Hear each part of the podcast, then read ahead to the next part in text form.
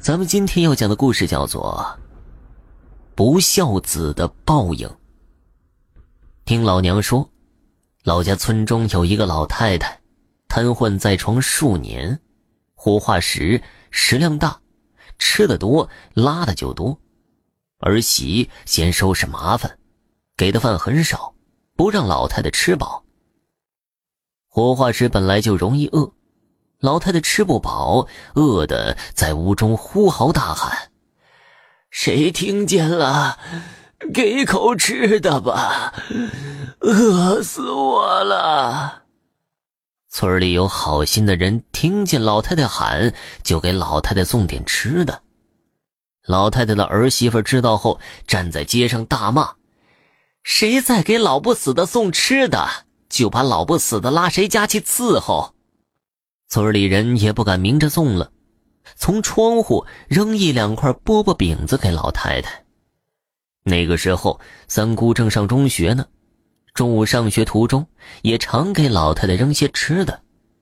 过了几年，老父亡故，后事办得极为简陋，保管一口将老太太安葬。头七之后的一个深夜，两口子正在睡觉。院中就响起拐杖触地之声，把两个人惊醒。细听，还不止一个人。儿子儿媳两个人掀开窗帘往外看，只见外面有好几个老太太，拄着拐棍满院子溜达。仔细一看，竟是村中几个已经亡故的性情彪悍的老太太。夫妻二人吓得涕泗筛糠，差点没尿了裤子，哆哆嗦嗦挨到天亮，院子里的老太太才消失不见。第二天深夜，院子里又响起拐杖杵地的声音，两口子一看，还是那几个已经死去的老太太在院子里溜达。两口子又吓得一宿没睡。自此七八天，老太太天团天天后半夜在院子里溜达。两口子实在没办法，买了纸钱，在院子里一边烧一边磕头。结果屁事不管，那几个老太太还是天天来。后来，请了一个明白这方面事儿的人，那人告诉两口子：“这是你们家老人恨你们不孝，找来波人折腾你们。”得多给老太太烧纸钱和冥器，让老太太消气。两口子实在没办法，买了很多纸钱，又扎了很多纸活，拿给老太太坟前，一边烧一边磕头赔罪。又到那几个老太太坟前烧纸，家里这才消停了。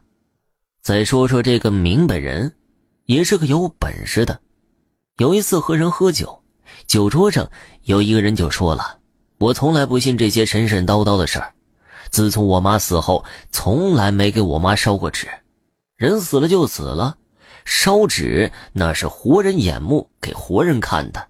这个明白人就说：“你要是不信这些事儿的话，等喝完酒，我带你去一个地方。”散了酒局，明白人带那个人来到一个荒郊野地，两个人躲在一棵大树后，让那个人闭上眼睛。用手在他眼睛上磨了一会儿，说：“睁眼吧。”那个人睁眼一看，眼前竟是一个集市上，四周人来人往，全是已经死去的人。明白人指着一个穿得破破烂烂的老太太，说：“你看那是谁？”那人一看，竟是自己去世多年的老娘，在集市上捡东西吃呢。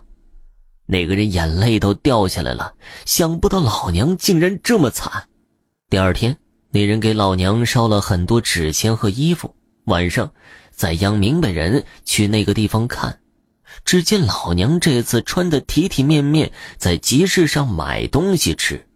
从那以后，那个人按时给仙人烧纸，再也不说不信的话了。